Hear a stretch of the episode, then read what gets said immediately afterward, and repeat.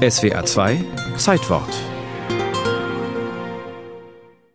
Von Egon Bahr stammt die Formel Wandel durch Annäherung, erstmals vorgetragen 1963 vor der Evangelischen Akademie im oberbayerischen Tutzing. Da war Bahr noch ein relativ unbekannter SPD-Politiker, Sprecher des regierenden Bürgermeisters von Berlin, Willy Brandt.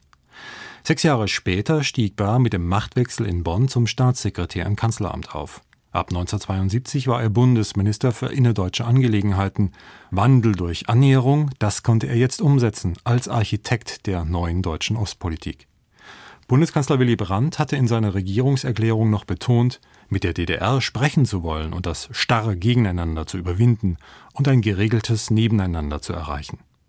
Nach dem Moskauer, dem Warschauer Vertrag und dem Vier-Mächte-Abkommen über Berlin handelte Bahr mit der Ostberliner Führung auch den Grundlagenvertrag zwischen beiden deutschen Staaten aus.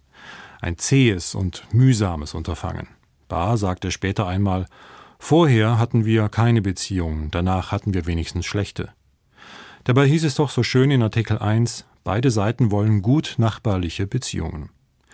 Dieser Grundlagenvertrag von 1972 regelte aber nicht nur das gegenseitige Verhältnis, er war auch außenpolitisch für die Regierungen in Bonn und Ostberlin von größter Bedeutung.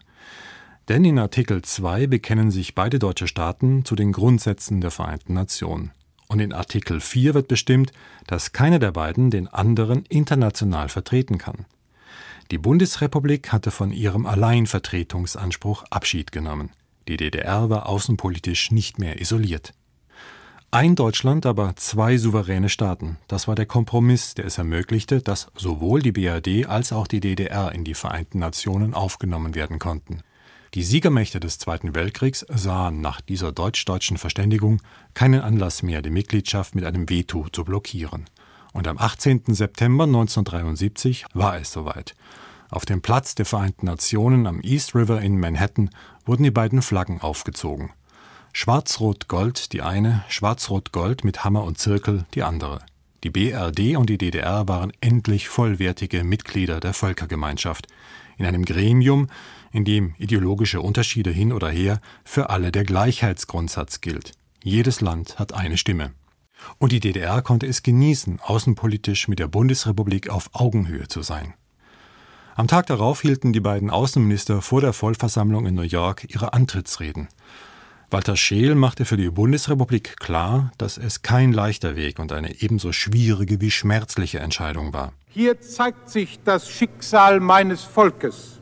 Ursprung und Opfer des Krieges, geteilt ohne eigenes Zutun, nun in zwei Staaten lebend und ungewiss einer gemeinsamen Zukunft.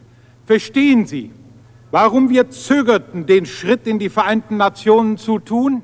Sein DDR-Kollege Winzer sah dagegen die deutsche Teilung endgültig zementiert. Aus der Gegensätzlichkeit der gesellschaftlichen und politischen Ordnungen ergibt sich als zwingende Schlussfolgerung, dass zwischen der Deutschen Demokratischen Republik und der Bundesrepublik Deutschland eine Vereinigung niemals möglich sein wird. Viele sind hinzugekommen, die DDR gehört aber nicht mehr dazu. Ihre Mitgliedschaft endete mit dem Beitritt zum Geltungsbereich des Grundgesetzes am 3. Oktober 1990. Aus dem Grundlagenvertrag ging letztlich der Einigungsvertrag hervor. Aus dem Wandel durch Annäherung war die Wende geworden.